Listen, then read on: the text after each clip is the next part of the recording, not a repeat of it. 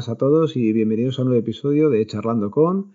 Gracias por estar aquí una vez más y hoy publicamos además en fecha señalada, día 6 de enero, Reyes, que nos han dejado un episodio, espero que os guste y que sea de vuestra agrado. Eh, el invitado de hoy se llama Raúl y tengo que decir que grabé con él hace, pues yo creo que ya un año y medio o dos años, un episodio de Ciudadano Electrónico, pero no nos poníamos cara, con lo cual es la primera vez que nos vemos eh, face to face, como se suele decir, y llegué a, a él, pues por Instagram, vi que estaba todo el día con una cámara en, diferentes estadios de fútbol y dije, bueno, voy a lanzarle la caña a ver si se quiere pasar por aquí a explicarme, pues, cómo se llega a ser un técnico audiovisual. Así que, Raúl, bienvenido lo primero y ¿qué tal estás? Hola, ¿qué tal estamos, Alberto? Pues bien, a ver si podemos compartir un poquito la, experiencia del, del día a día que tengo yo. Pues nada, lo primero es darte las gracias, vamos a hacer las cosas bien, vamos a dar las gracias ahora, no luego al final. a ti por estar aquí. Sigo diciendo que me sorprende que la gente se quiera venir aquí a hablar un poco conmigo y a explicarme su profesión. Ya digo que es una parte egoísta porque a mí me mola preguntar y, que me expliquéis vuestras cosillas, así que vamos al lío, ya te digo que ¿cuánto tiempo llevas y, cómo acabas tú siendo técnico audiovisual? ¿Qué, has tenido que estudiar? Eh, a ver, pues ahora mismo tengo 38 y empecé con 21 añitos. Empecé bastante, bastante joven, incluso sin haber terminado los estudios. Yo tengo hechos dos grados superiores. Empecé por algo que me ha, gustado siempre, como es la, la, tecnología. Entonces me hice un grado superior de telecomunicaciones y sistemas informáticos. Y pues me iba gustando todo este mundito, pero el, el último trimestre era el más enfocado a la parte audiovisual, no tanto de programar, sistemas, hardware, que también me gustaba. Y junto a una compañera que llevo prácticamente más de media vida con ella, tanto en estudios como en trabajo, nos pusimos de acuerdo y en el mismo instituto eh, también se hacía el grado superior de realización de espectáculos y audiovisuales, que era como la parte más artística, no tan técnica, de lo que era la parte audiovisual, radio o televisión o cine incluso. Así que pues nos encajaba y dijimos, pues vamos a seguir complementando un poquito la información y así de paso estamos dos añitos más juntos como, como amigos y, ahí digamos que, empezó todo. El, puesto en el que estoy ahora mismo es una mezcla de parte artística con la técnica como es, bueno, estoy en coordinador de, soy un coordinador de platos que lo que se encarga es de saber un poquito de qué trata cada uno de los programas y saber qué, interviene en la parte técnica para que se ponga en marcha. Entonces, digamos que los estudios que he hecho casan, encajan bastante con, el puesto que estoy realizando y, es algo que no todo el mundo puede, decir, estar, estar trabajando de lo que ha estudiado y, que disfruta.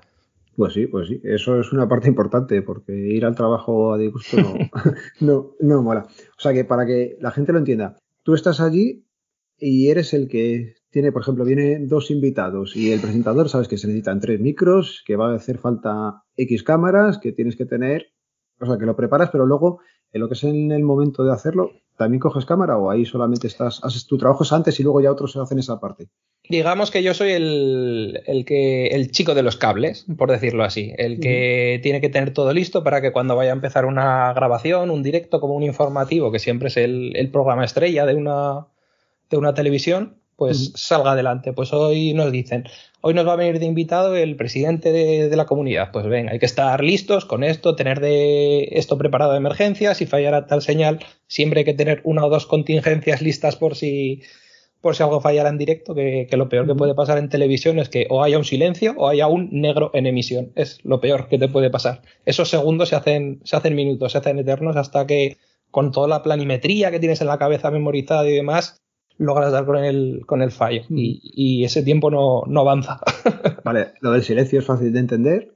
Eso es que por lo que sea o no se esté sonando, entiendo el micrófono o que la gente no diga nada, pero lo del negro en emisión, que es que a ver, te cuento, la cámara o que aparezca alguien por ahí que no tiene que ser. pues eh, es un tema que tampoco sé lo que conoce la gente o no, porque cuando lo empiezas a explicar se quedan sorprendidos de que haya tanta tanta cosa por detrás de, la televisión, porque todo el mundo pensamos que televisión es igual a ser una cámara y ya está, pero esa cámara tiene que ir a un equipo que mezcla todas las señales de vídeo, esa señal que está mezclada de vídeo, le tienes que añadir el audio, que se tiene que embeber.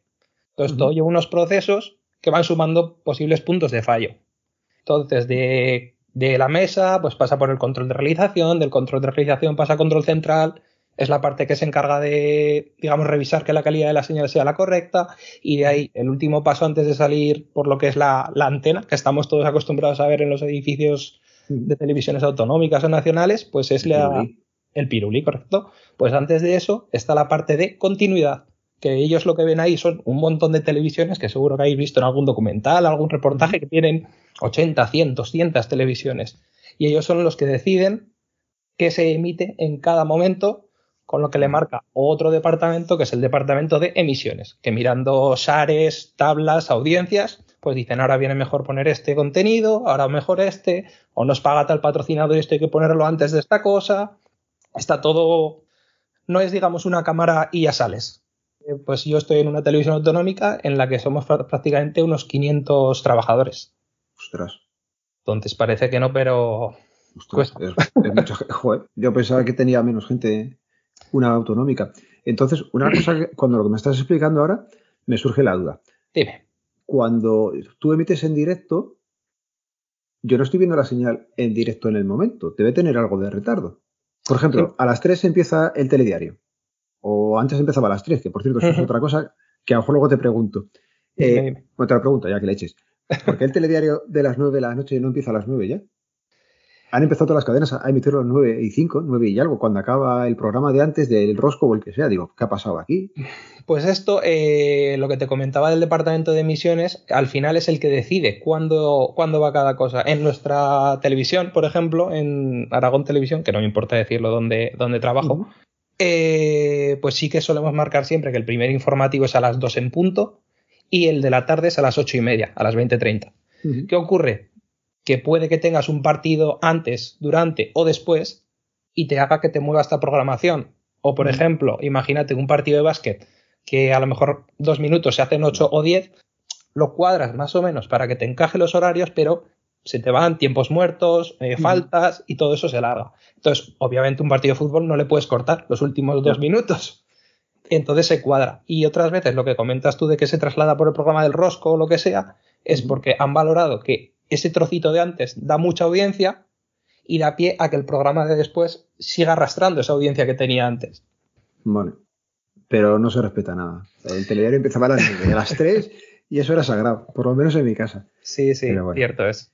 Ahora han cambiado las, normas, ahora las audiencias se, se miden de otra manera, por suerte hay hay más formas de hacerlo que la historia que hemos escuchado siempre yo conozco a una persona que tiene un aparato que con cada vez que cambian de canal le tienen que dar. Ahora, digamos, gracias al mundo de la tecnología ha mejorado eso. Vale, lo que te estaba preguntando de las 3 en punto. A las 3 empieza el telediario y ellos han empezado a las 3 o tienen que empezar un poco antes, porque claro, esa señal entre que sale de ahí, lo que me has dicho, lo tiene que ver el primer departamento, el que lo junta, el que lo mezcla, el que decide qué cámara, el que sale para... ¿Eso es en directo en directo o siempre lleva un poquillo de retardo? Pues te diría que antes eh, se emitía siempre lo que te comentaba, con una antena, digamos, después de que se formaba toda la señal, se emitía, iba al punto más cercano y se empezaba a radiar por todos los lados. Esa era una tecnología analógica que tenía mucho ruido y era, era bastante rápida, vamos a decir. Ahora eh, las antenas, digamos, ya están en desuso, porque ahora ya todo va por streaming, como el que, como el que dice, se empaqueta esa señal de vídeo en datos y ya llega a todos los sitios a través de, cabeceras digitales, fibras ópticas, fibras oscuras, a través de muchos sitios diferentes, muchos métodos diferentes. Y me atrevería a decir que desde que se emite la señal hasta que tú la ves en casa, no pasan más de 5 o 10 segundos que eso también es lo que hay luego cuando estás viendo el fútbol, tú por un TVT, el otro por la digital y te cantan los vecinos el Exactamente. Y luego, eso también en el tema de audio hay que tener muy en cuenta los, los retardos. Por, imagínate que tú estás en, dando paso a un chico que está con un, su micrófono, con un reportero, y cuando tú le hablas, tienes que esperarte tus dos, tres segundos desde que sabes que generas la señal, pasa por todo donde te he dicho, se hace la llamada de teléfono, les llega su pinganillo y después ellos comienzan a hablar. Esos tres, cuatro segunditos tienes que tener el, la sangre fría cuando eres un presentador de voy a aguantar porque sé que va a arrancar a hablar la otra persona. Y al principio es lo que más, lo que más cuesta a los presentadores que están comenzando, es lo que, lo que peor llevan. Sí, claro, es que hay veces que le estás preguntando y es verdad, se quedan ahí un poquillo que dices tú, se ha quedado helado. No, no, es, es pues es, por la, es por la parte técnica, que no da. las tecnologías de momento no permiten reducir eso. Ahora sí que se están haciendo bastantes pruebas con el tema del 5G y sí que se están logrando tiempos mucho más, mucho más cortitos, pero aún así todavía queda un poquito por hacer en ese tema. Vale. Nos has hablado de la parte de tuya trabajo en plato, pero yo lo que te digo, yo te he visto con cámara, o sea que algo más tienes que hacer.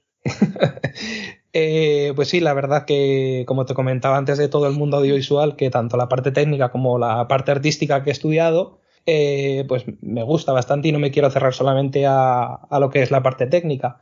Así que cuando mi trabajo principal me lo permite, tengo otro tipo de, faena, por decirlo de alguna manera, en la que también estoy bastante implicado con, el tema del fútbol, bueno, deportes en general, y, más aún en el tema de cámara, o, por decirlo de forma simple, colocar micrófonos, hacer el montaje de todo lo que son partidos de fútbol, de básquet, mm, galas, eh, retransmisiones de cualquier tipo, eventos en general. Menudo curro, ¿no? El tirar el cable, el prepararlo y el eso, eso tiene que ser, bueno, tiene que ser bastante, aunque ya entiendo que los campos ya os lo preparan bastante, que no será como antiguamente que tendríais que montar y desmontar todo en el momento. Ahora entiendo que te puedes enganchar o a la que tengan ellos o que haya algo que facilite un poco, porque si no, todo depende del, campo. Eh, en, la zona más del norte de, digamos, de España, lo que es de, Madrid hacia arriba, que es donde más me suelo mover yo, eh, los campos del, norte de España son, son maravillosos para trabajar. Lo que es el estadio, el Nuevo Salmamés, eh, Mendizorroza, que es un poquito más pequeño, todos los campos vascos en general están muy bien preparados para, para, televisión, porque tú llegas, por hacerlo de una manera rápida, tú llegas con tu camión y tus cables, y al ladito del camión tienes un armario donde tú tienes indicadas cada una de las posiciones de las cámaras. Entonces tú con unos cablecitos, vamos a decir cortos, enchufas a esos puntos de patch que se llama y después en cada posición solo tienes que ir con otro cablecito corto, montar tu cámara y enchufarlo, porque el campo ya tiene todo ese cableado distribuido. Ostras, eso es una ayuda muy grande. Sin embargo, yo que soy de, de Zaragoza, el estadio que tenemos aquí, que es la Romareda, es un equipo que ahora mismo está en segunda división, eh, es un campo que tiene 60 años prácticamente. Y no se han hecho todas las reformas audiovisuales que tocaría. Entonces, si tú tienes el camión en una esquina del campo y tienes que llevar una cámara hasta la otra parte del campo, solo queda tirar cable directo de, punta a punta. Pues son muchos cables, o sea, mucha tirada, ¿no? Pues depende. Mm, bueno, sí, ciento y pico metros. Hay cables incluso de 200. Y, y, lo que más bestia me ha tocado hacer es en, cuando toca hacer Fórmula 1, MotoGP o categorías inferiores en los circuitos, tiradas de, kilómetro y medio. ¿Y lo aguanta el cable? ¿No es como de las cámaras que sabes que tiene que llevar corriente? ¿Eso, eso es un cable normal y pasa y no hay problema? ¿O tienes un límite físico? Pues digamos que el límite serían unos 2 kilómetros con, una, con un tipo de, de, cable que es la fibra óptica, la fibra SEMTI, que no es la típica fibra óptica que nos ponen a todos en casa, sino que es un cable más gordo que el, dedo gordo, por decirlo así, en la que tú tienes dos pelitos de fibra óptica, la ida y la vuelta de datos, y luego aparte tienes dos conectores de alimentación. Entonces, es como si tú tuvieses un enchufe dentro del cable. Con el cable que se utilizaba antes, que seguramente lo habréis visto por las calles, que es un cable rojo gordo, que se llamaba triaxial, ese cable no aguantaba tanto las distancias, ni tampoco aguantaba las resoluciones que podemos tener. Ahora con el 4K o el 4K con HFP, HFPS, que sigue con, con en vez de 25 frames o 50, meter las cámaras super slow, que son más, más frames por segundo. Entonces, todo eso antes era imposible de hacer. ¿Y la cámara de que está, está en el techo? O sea, en el techo. En el. La Skycam. O la Spidercam. ¿Esa la, la controla? ¿La has tenido que montar alguna vez o algo? ¿O eso.? Em, por decirlo de alguna manera, eh, hay un grupo de cámaras especiales que se llaman, como son las, las grúas pequeñitas que se montan detrás de, porterías o cámaras que van robotizadas con, sobre unos raíles, la cámara esa. Entonces hay un grupo de gente que solamente se dedica a montar sus 3-4 cámaras en, en cada partido de, de los que tienen mayor envergadura, porque obviamente no te da la misma audiencia un Madrid-Barça que un, no sé, un Teruel Tarazona que podemos hacer aquí en, en ligas más regionales. Entonces sí que es cierto que, al igual que las audiencias que siempre mandan, aunque no te lo creas es lo, lo que decide todo, los partidos están divididos en categorías, entonces cada categoría tiene sus números de cámara, su número de micros, que, se hace en cada momento, Y ahora, por ejemplo, el máximo de todo esto ha sido el, Mundial de Fútbol que hemos tenido hace poquito, que la final creo recordar que tenía 42 cámaras. Uh, que ya son. Y 42 cámaras, lo que es la señal principal, porque luego en esto tampoco sé si lo sabe la gente. Imaginaros un Madrid-Barça. Hay, no sé si habéis visto la típica foto que son un montón de camiones con cables y más cables de todos esos camiones siempre hay un, camión que es el principal, el que genera la señal pool, que se llama, la que se distribuye a todo el mundo. Entonces es una señal que es el, partido con sus cuatro, digamos, planos, vamos a decirlo así, y repeticiones, repeticiones, repeticiones. Pero tú luego, por ejemplo, eres eh, Barça TV o Real Madrid Televisión y tú también vas con tu camión, y tus cámaras, tus micros, tu gente. Entonces, lo que decíamos de estas 42 cámaras, a lo mejor en un partido llegas a tener 80 cámaras. Por eso no se pierde detalle de lo que pasa allí dentro. De lo que es el partido en sí, lo que ves en directo, siempre está pinchado lo que se llama la cámara master, que es esa cámara que está centrada, que va muy suavecita. Pero luego, ¿qué pasa? Que todas las cámaras que tienes distribuidas te ayudan sobre todo a la hora de ver las repeticiones, los ángulos que no puedes ver de forma normal. Entonces, eso también hay unos equipos que se encargan de hacer eso, que, como te diría, cada equipo de esos está con cuatro cámaras y están grabando todo el rato cuatro cámaras. Si hay 20 cámaras, pues habrá cinco equipos de estos, con cada uno con una persona. Entonces ellos van buscando el punto exacto y cuando el jefe, digamos, de la orquesta, el realizador, dice, pues quiero ver la repetición de este punto, el fulano de turno dice, yo lo tengo en mi cámara, pues venga, eh, prevenida la línea 3 de repeticiones dentro. Y entonces cuando se mete a cámara lenta, pues ir más rápido, más lento. Es una parte muy... Atrás y... y... es algo que tienes que hacer al, al, segundo, al milisegundo, porque no te puedes perder nada el estrés de esos partidos tiene que ser bueno, ¿no? Entiendo que a lo mejor un Madrid-Barça no tiene que ser lo mismo que, uno de regional, pero que en cualquier caso estás emitiendo en directo y, responsabilidad y, que te debe exigir el que decías, el director de orquesta tiene que... En ciertos momentos es, yo hago mucho el símil a, a lo que, respetándolos obviamente, a lo que hace un bombero, a lo que hace un médico, que tienes unos momentos de estar totalmente relajado pero de repente, cuando menos te lo esperas, tienes que pasar de 0 a 100 al momento. No puedes, no puedes dudar, tienes que tenerlo claro qué, hacer. Cuando decías antes que estabais con cámaras de grúa, cámaras tal, ¿la cámara del hombro de toda la vida se sigue usando? ¿La seguís llevando? ¿Ha mejorado la tecnología desde que empezaste? Ya llevas años. ¿Pesa menos o es algo más o sigue siendo la típica cámara que tenemos todos en mente, somos ya todos más o menos mayores, sí. aquella de un monstruo grande al hombro y y el hombre allí grabando. Pues aunque suene contradictorio, hay gente que sigue prefiriendo cuando es la cámara, la, cámara al hombro, que prefieren que sea un poquito más pesada para que dé estabilidad. Porque si una cámara es muy ligera, eh, baila, tiembla bastante. También es cierto que no es lo mismo estar en, como te diría, en una rueda de prensa con tu trípode, tu cámara quietita, tranquilamente con tu plano fijo, que estar, imagínate, la gente de Telecinco con el Sálvame y compañía detrás de un tío corriendo, pues ahí sí que buscas algo más de ligereza y movilidad, aunque no tenga esa estabilidad que estás buscando. ¿De eso también te ha tocado grabar? No, yo de momento lo que me estoy centrando son en, eventos deportivos y, lo que es tener tu cámara quieta, que aunque obviamente también te toca a veces eh, llegada de jugadores o una entrevista a pie de campo con, los entrenadores y el jugador eh, que más goles ha metido, no es lo mismo que estar, estar pateándote la ciudad mirando, mirando todo. Pregunta de rigor, ¿qué rango salarial te mueves? O bueno, en tu caso, como serían, digamos, dos trabajos. Sí. Más o menos. ¿En qué te puedes mover o...? Pues mira, te comento, la, lo que es la parte de mi, de mi día a día, mi parte de técnico, pues te diría que entre 1600, 1900, según el mes, horas que vayas echando y demás. Y luego lo que, lo que sería de cámara, porque eso sí que son eventos aislados, como eh, eres un freelance que se llama, eh, pues eh, dependiendo de lo que te comentaba, días, horas que vayas a meter, porque en un plato haces tus horitas y marchas, en un partido sabes cuándo entras, pero no sabes cuándo terminas. ha habido Barças Madrides, por ejemplo, de salir a las 3 de la mañana y estando desde las 9 de la mañana sin parar y ser tres días de montaje y un día entero de desmontaje. Y ahí pues te podría rondar, pues no sé, los de 100 a 150 euros la jornada. Entonces, sí que es cierto que son muchas horas, es mucho trabajo, pero los que nos dedicamos a esto estamos un poquito enfermos. Porque sí que es cierto que a pesar de que sabes con el marrón que te vas a encontrar, disfrutas. Y, luego también es algo, como te diría, que no es un trabajo habitual. No estás en una cadena, no estás, no sé cómo decirlo, es, es un trabajo súper diferente en el que cada día te encuentras algo, algo nuevo. en estas semanas de Navidad, por ejemplo, te puedes encontrar a las típicas mamachicho por el pasillo, como un enano, como que te viene una supermodelo o te viene un famoso al que te haces fotos con él. No sé, es, es una locura cada día y eso está genial. Cuando estás eh, a la intemperie, estás cubriendo eventos, hace frío y hace calor, ¿no?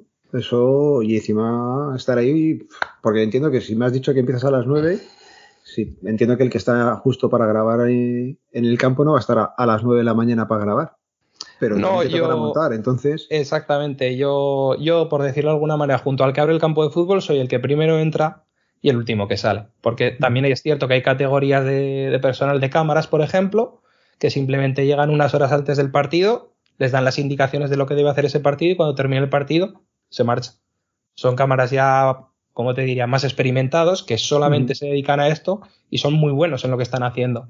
Entonces también es cierto que en una cámara tan, como te diría, la cámara de cortos, que se llama, que es la cámara que te da los planos más cercanos del jugador que acaba de hacer la jugada en concreto, ahí sí que necesitas estar mucho más tranquilo, más relajado, más, más preciso y tener la mente mucho más concentrada y estar mucho más despierto. Entonces, si llevas ya ocho horas de trabajo anterior, no vas a rendir tanto, obviamente. Has empezado a dar pinceladas de anécdotas. Tienes que tener cantidad y cantidad de gente famosa que haya estado en, el estudio que te haya tocado ir a ver. Así que expláyate por donde quieras, porque puedes tener. Pues eh, ahora que está muy en boca de todos, eh, tuve una anécdota con Messi en, en San Mamés, en el nuevo San Mamés, que las unidades móviles en ese campo están muy bien ubicadas, entonces se ponen prácticamente al lado de los autobuses de los jugadores. Y una vez que empiezas a recoger todo el material, digo que acaba el partido y recoges todo el material, tú lo que quieres es hacerlo lo más rápido posible para marcharte a casa o al hotel que te toque, duchita y a descansar. Ese día eh, yo estaba de auxiliar de sonido, que se llama, que son las personas que se encargan de, microfonar todos los micrófonos que se ven a pie de campo, que son como unos peluches.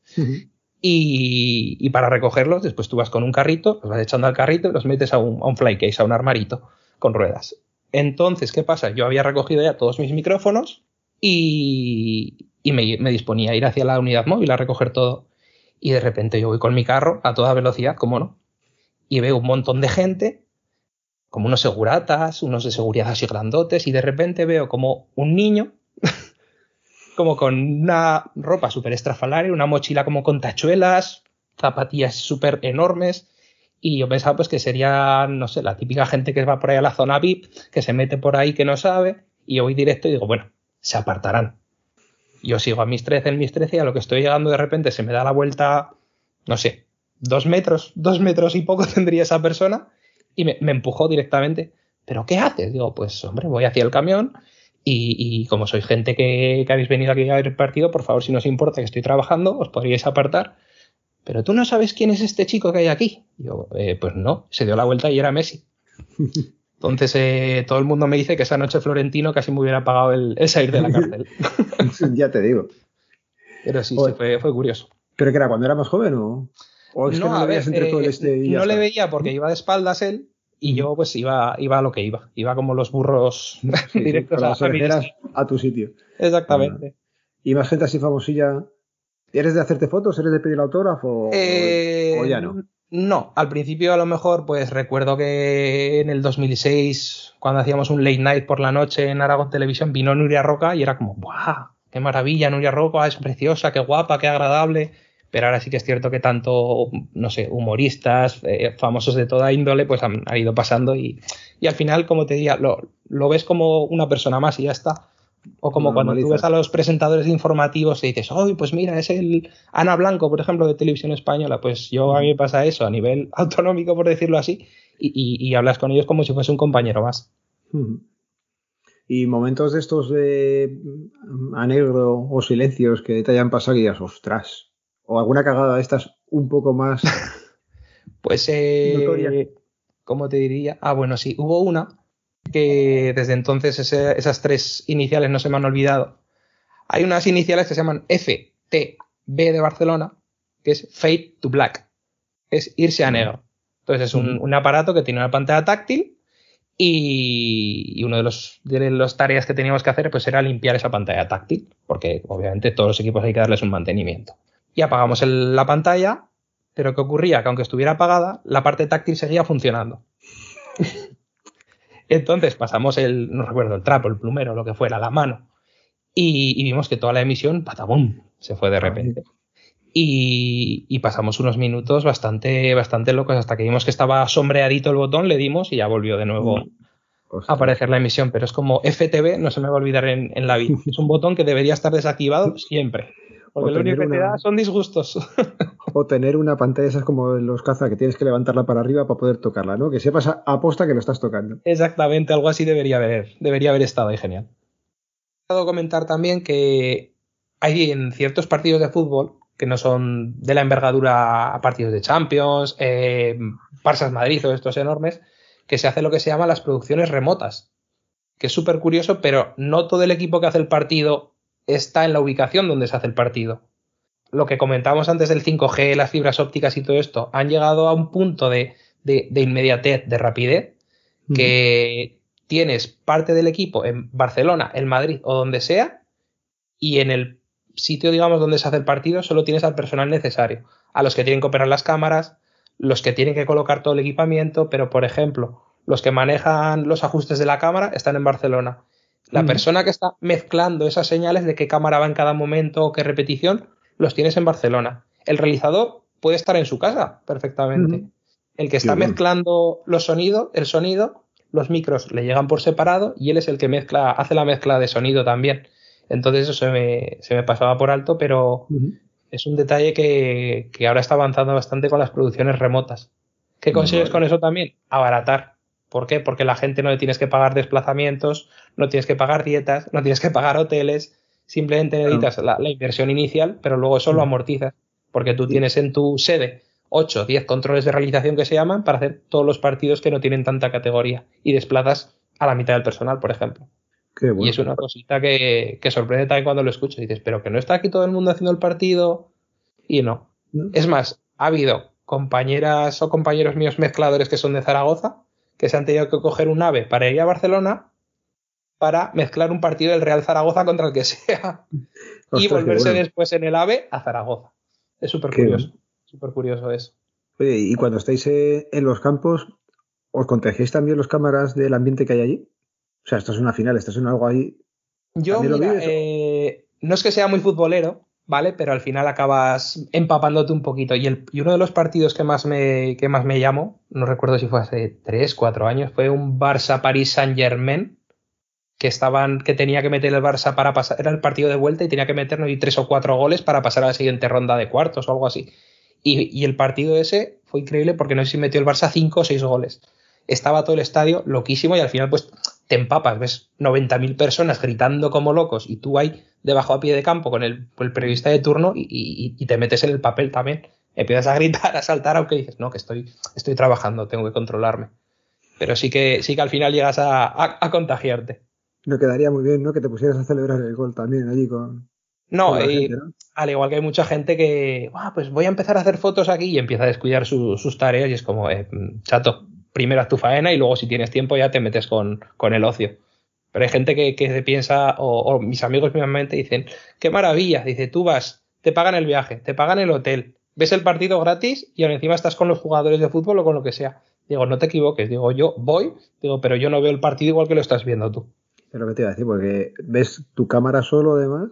Sí. Y, y, tampoco vas a estar pendiente de qué pasa por otro lado. Imagino que te estarán pidiendo otro plano que quieran tener o. Exactamente, tú tienes que tener siempre uno, un, ojo en lo que es el visor de la propia cámara y otro visor también mirando el, juego en general o escuchando las órdenes de, pues mira, que ha habido una falta con el fulano, vete a tal, que tú me vas a dar el árbitro, el otro me va a dar el... Se dice el, el que hace la falta es el vivo y el que cae al suelo es el muerto. Entonces, dame el muerto. Entonces tienes que ir al muerto mientras otra cámara te da el vivo.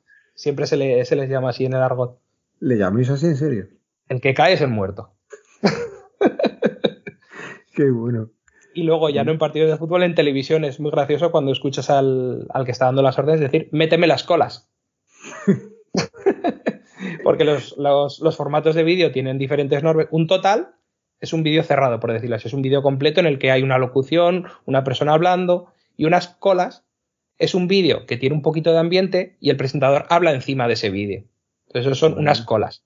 Entonces dices, méteme las colas que llego tarde, por ejemplo, o méteme las colas que no llego. Entonces en, el argote este al principio te choca, pero luego ya lo, lo metes en tu jerga. Qué bueno, tío. Pues no se me ocurre por dónde más tirar. Con lo cual, ¿hay alguna anécdota o algo así que. Algo más? A Messi casi te lo cargas. ¿Alguna cosa, algún, algún gran premio? Algo que. Eh, pues tampoco. alguna cosa sí que me sorprendió que, en, un circuito en. ¿Cómo se llama? Ahora no recuerdo. El, el CEP, que es el Campeonato de España de Velocidad, que son chavalines de. No recuerdo si son 13, 14 años, lo que. Una barbaridad, que tú los ves a 200 por hora y te quedas con la boca abierta. Sí que me sorprendió que, en uno de ellos en, Alcañiz hubo uno de los pilotos que murió. Entonces eh, se vive el fin de semana ya de otra manera. Porque tú piensas que tú haces tu trabajo, ellos hacen el suyo, se acaba y todos a casa, pero realmente hay, hay momentos que te das cuenta que, se llegan a jugar la vida. O por ejemplo en fútbol romperse piernas, esguinces, super bestias, golpes en la cabeza que tienen que ir corriendo al hospital, pues todo ese tipo de cosas que dices, no va a pasar, no va a pasar, vamos a ver el espectáculo, vamos a hacer nuestro trabajo y nos vamos a ir. Pues eh, ocurren por suerte poquito, pero, pero ocurren y eso sí que te marca un poquito. Te dices, ostras, bajas al mundo real. Sí, no, eso es un, un cate de, de, realidad, gordo. Sí. Esas cosas. Oye, y lo de los que van los cámaras con la moto en la vuelta ciclista, ¿te ha tocado alguna vez o habéis hecho algo de vuelta o eso? Porque eso también tiene que ser un reto curioso cada día el emitir así en, en movilidad, con, en, moto. Sí, a ver, como te comentaba, cada día es, es, es aprender algo nuevo y nosotros a, menor, a menor nivel también lo, hemos hecho, pero eso básicamente tú lo que haces es la moto tiene un emisor inalámbrico y luego en, o bien con un, aunque suene muy enorme, pero tú tienes un helicóptero encima y la señal llega al helicóptero y del helicóptero rebota al camión donde se reciben todas las señales. Y los que mejor lo hacen eso son Televisión Española con la Vuelta a España.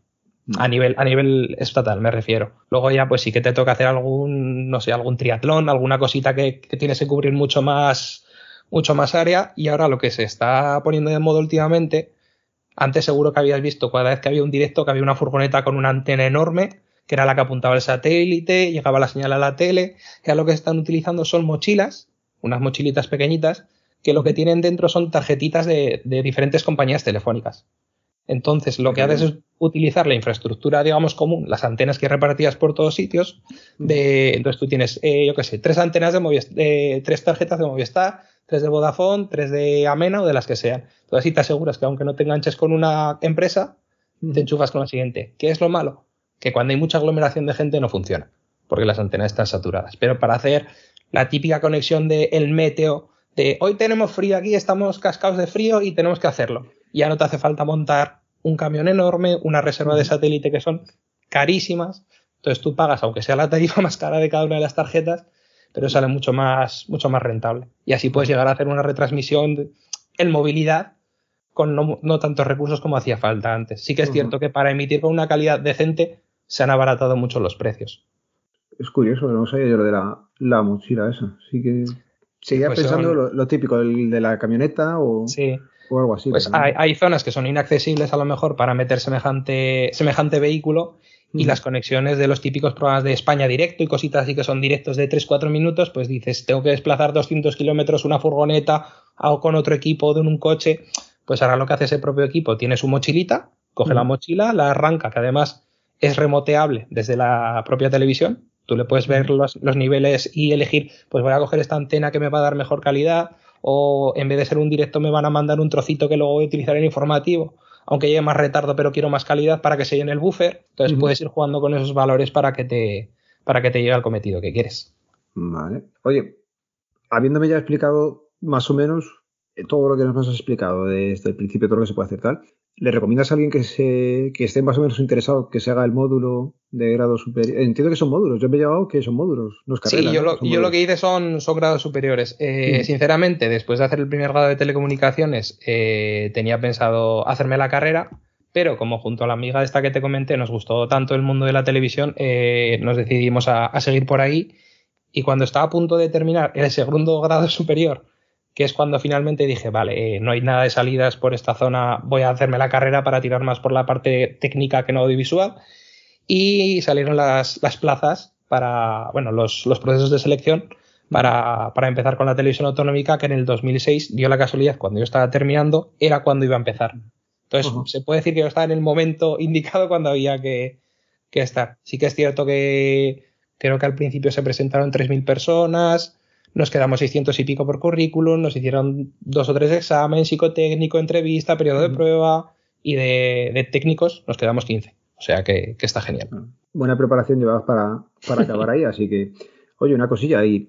Se dice mucho ahora, es lo típico de que la tele, digamos, entre comillas, analógica, lo que es la tele de toda la vida, que cada vez se va viendo menos. Es como un poco como los periódicos. Es cierto, nosotros en casa, lo que es tele, tele, poquito y casi prácticamente nada esto de streaming. ¿Cómo veis vosotros desde dentro? Pues, a ver, el, yo, al, igual que tú, eh, bueno, te voy a contar una, anécdota. Me compré tele hace un par de años y, te voy a decir que los canales los cogí hace seis meses porque mi sogro quería ver algo en la televisión, no recuerdo el qué.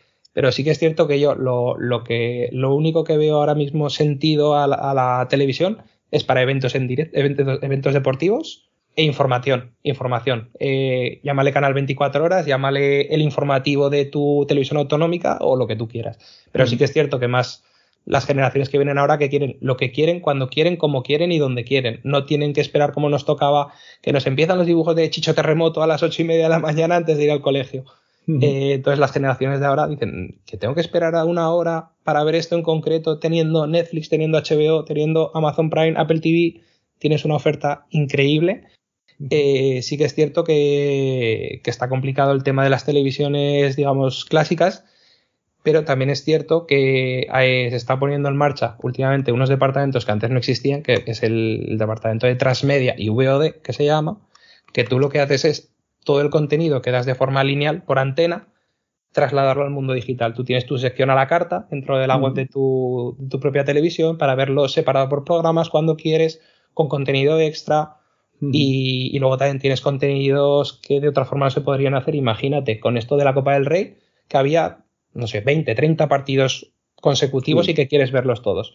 Pues tú, de, con los, el tema de derechos que tengas ya contratados o no, tú puedes tener en tu plataforma de, streaming o transmedia cuatro partidos viéndose en multicast, viendo en cada trocito de la imagen un partido. Entonces, eso en una televisión lineal, por decirlo así, no es viable. Entonces, tú eliges lo que quieres en cada momento. Entonces, si, se logra atrapar a las jóvenes generaciones en este tipo de nuevas tecnologías que están saliendo, sigue, sí, que, sí que sigue siendo viable la, continuidad de este tipo de televisiones que a mí me fastidiaría que, se terminaran porque es lo que me da de comer.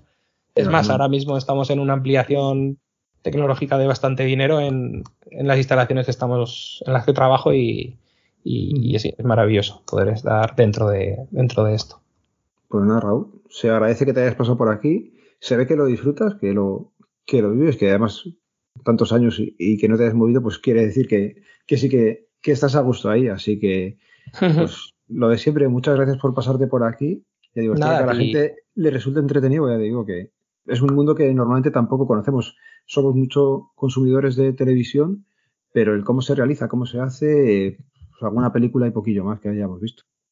Sí, sí que es cierto que, es un mundo que, como dices, muy, vamos a decirlo bien, es muy mainstream, que llega, llega a todos, pero no nos paramos a pensar realmente el, trabajo y el esfuerzo que hace falta para que, para que salga adelante. Cuando te decía la cifra, y yo te estoy hablando de una televisión autonómica que son 500 personas, no es, no es obviamente Canal No, con lo que había en, su, en su época, pero sí que te pones a, pensar lo que hace cada, cada parte del engranaje que hace que todo funcione y, y sí que ves que, cada uno debe tener su, puesto en concreto para que todo, todo funcione. Pues nada, que no se vaya negro y no haya silencios incómodos. Esperemos que, sea, que siga así. Pues venga, muchas gracias, tío. A ti, Alberto.